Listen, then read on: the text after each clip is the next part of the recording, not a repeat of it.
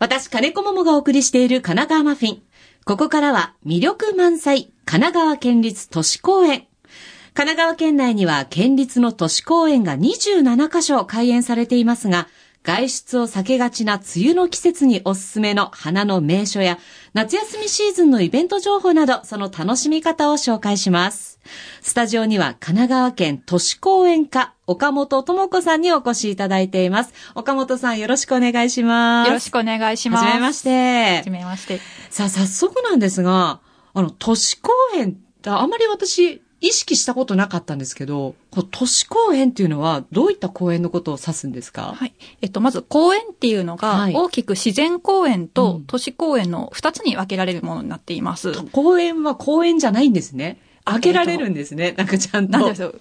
管理的な意味で分けられる。法律とかで分けられていて、へーいわゆる自然公園っていうのが、はい国や県を代表するあの自然の風景地を土地利用などを制限して保全を図るっていう目的に設置したものです。はい。で、都市公園っていうものは、都市住民のレクリエーションやはい環境保全、防災など様々な目的で、国や県、市が整備し、うん一般に公開されている公園ですので、はい。住宅地のすぐそばにある公園っていうのは基本的には都市公園に分類されています。へえ、もう、もう勉強になった。ありがとうございます。で、今日ご紹介するのは都市公園なんですが、神奈川県立都市公園って何か特徴があるんですか？はい。神奈川の県立都市公園は、豊かな自然のほか、歴史や文化を背景に持った規模の大きい公園が多いのが特徴で、はい。現在、県内に27公園、合わせて約726ヘクタールあります。27公園で726ヘクタール結構大きい。で、数も多いですよね。そ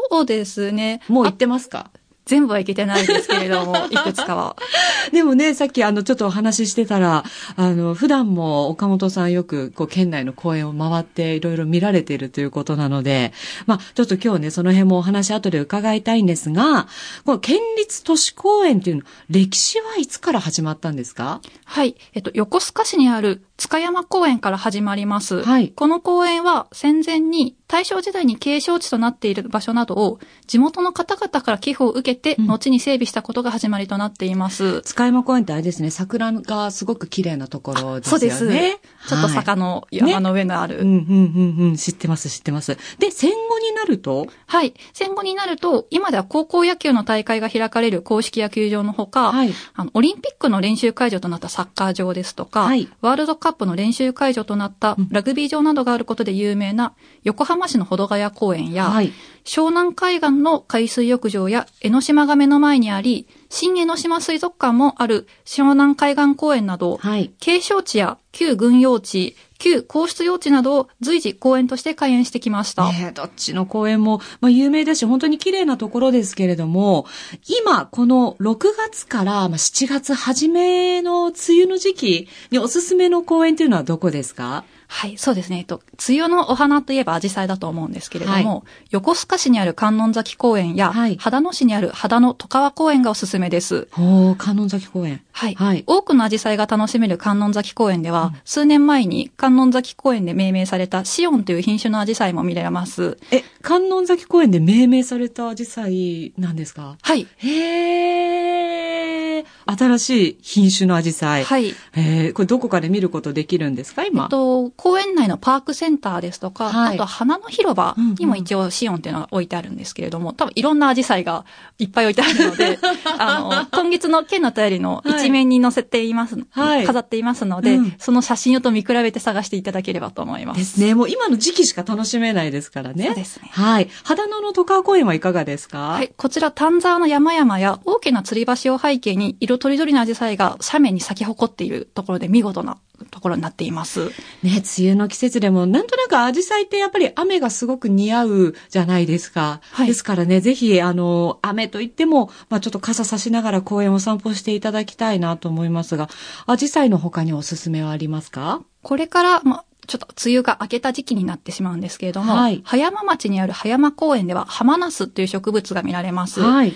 こちらはあの、葉山御用邸の隣にある公園で、うんかつては皇室の方々が乗馬の練習で使っていた場所を整備した公園で、はい。海の見晴らしがとても素晴らしい公園です。はい。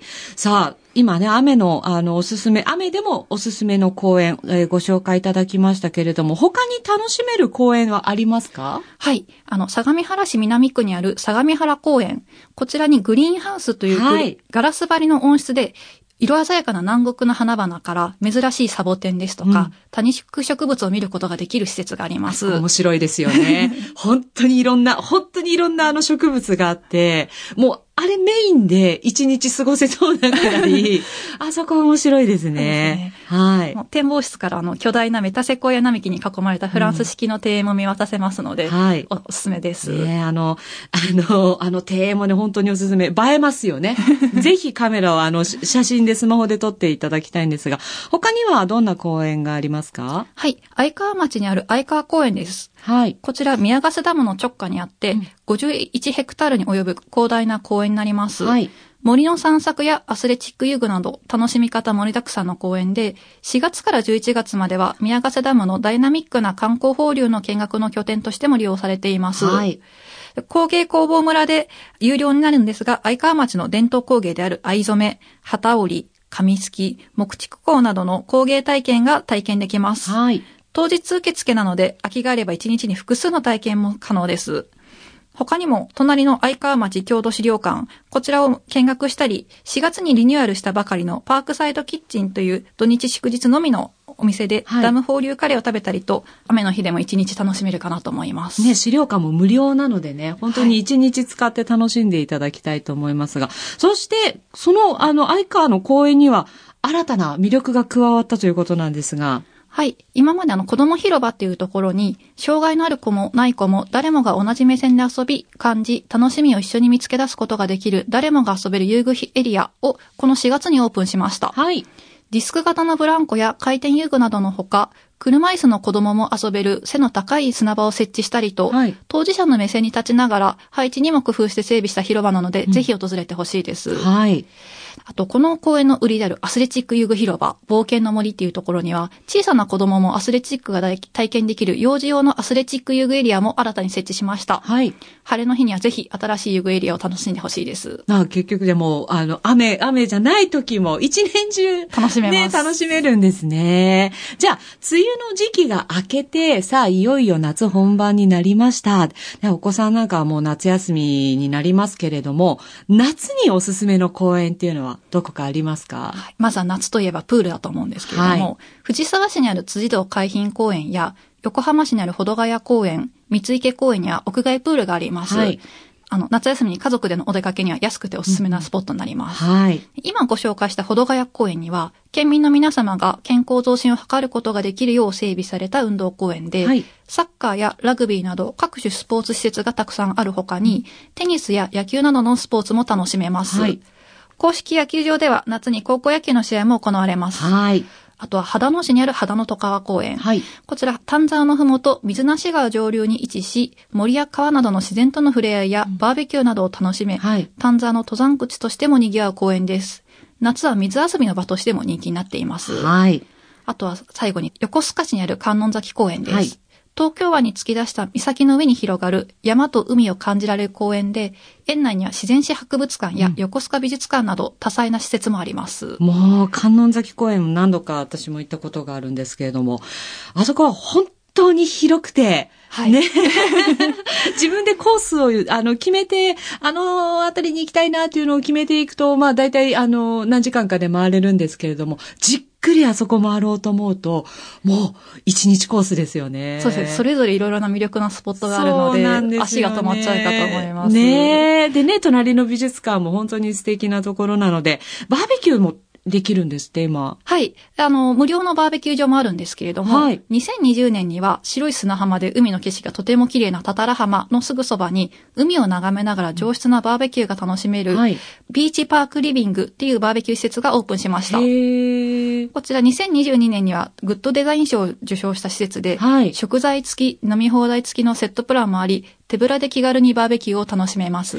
もう今ここまでで数々の公演をご紹介いただきましたけれども、本当にいろいろあるんですね。はい。他にも素敵な公園がいっぱいまだまだ、まだまだあるんですね。教えてください。東高根森林公園っていう川崎市宮前区にある公園なんですが、はい。こちら県の指定天然記念物の白樫林がある公園へで、ーあの、すごい都会の中とは思えない木陰のいっぱいある公園で、まさにオアシスみたいなところです。お弁当持っていきたいですね。そうですね。県立の都市公園っていうのは、もうどこか最寄り駅があって、みんなそこから歩いていけるものなんですか？歩いて行ける公園には結構少なくって、はいほとんどはあの、やっぱバスに乗る必要があります。うんはい。で、その一部駅から歩いて行ける公園っていうのが、はい海老名市にある相模三線公園。はい。こちら駅から徒歩15分程度で行けるところなんですが、うん相模川河畔に位置する公園で、はい大きな遊具や自然観察園がある公園になります。はい。で、もう一つが、座間市にある座間八山公園っていう公園で、はいこちら座間駅、もしくは総武大前駅から徒歩10分から15分程度ではい行ける公園になります。はい。公園の名前の通り、八戸地形になっていて、湧き水や湿地、雑木林など、はい多様な自然環境を保全した公園で、お手軽に新リーグをしたい時におすすめです。いいですね。いいですね。期待ですね。ぜひ行ってほしいです。では、夏休みイベントでおすすめのものがあれば教えてください。はい。夏休み期間中には、各公園でクラフト体験や自然観察会などのイベントが開催されます。はい。事前申し込みが必要なイベントもあるので、それぞれの公園のホームページや、県立都市公園オフィシャルウェブサイトをご覧ください。はい。じゃあ、最後に番組リスナーの皆さんにメッセージをお願いします。はい。神奈川の県立都市公園は、城ヶ島公園のように昔からの神奈川の継承を形作るものであったり、津久井湖白山公園のように史跡であったり、その環境があるから生きていける様々な生物の生息地だったりします。特にこれからの季節はお出かけしやすく、継承地巡りはもちろん、虫や動物も活発になり、色とりどりの花や実を観察することもできます。自分の家の近くにどんな風景が守られてきたのか、どんな生物がいるのか、調べてみるのも楽しいと思います。先ほどご紹介したように、公園では公園の歴史を学べるツアーや自然観察会などを開催していますので、残されてきた史跡や豊かな自然をぜひ学んでください。そして豊かな公園で日頃のストレスから自分を解放し、癒されてほしいです。あの、遠くの公園に行くのも楽しいんですけど、自分の家の近くの公園にあえて行って、そう、自分が住んでる環境のその地域のことだったり調べるのってすごくきっと楽しいですよね。そうですね。うんてか、あの、自分も知らなかったものを知ねれるので。そうですよね。さあ、いろいろね、あの、調べて遊びに行っていただきたいと思いますが、岡本さん今日どうもありがとうございました。ありがとうございました。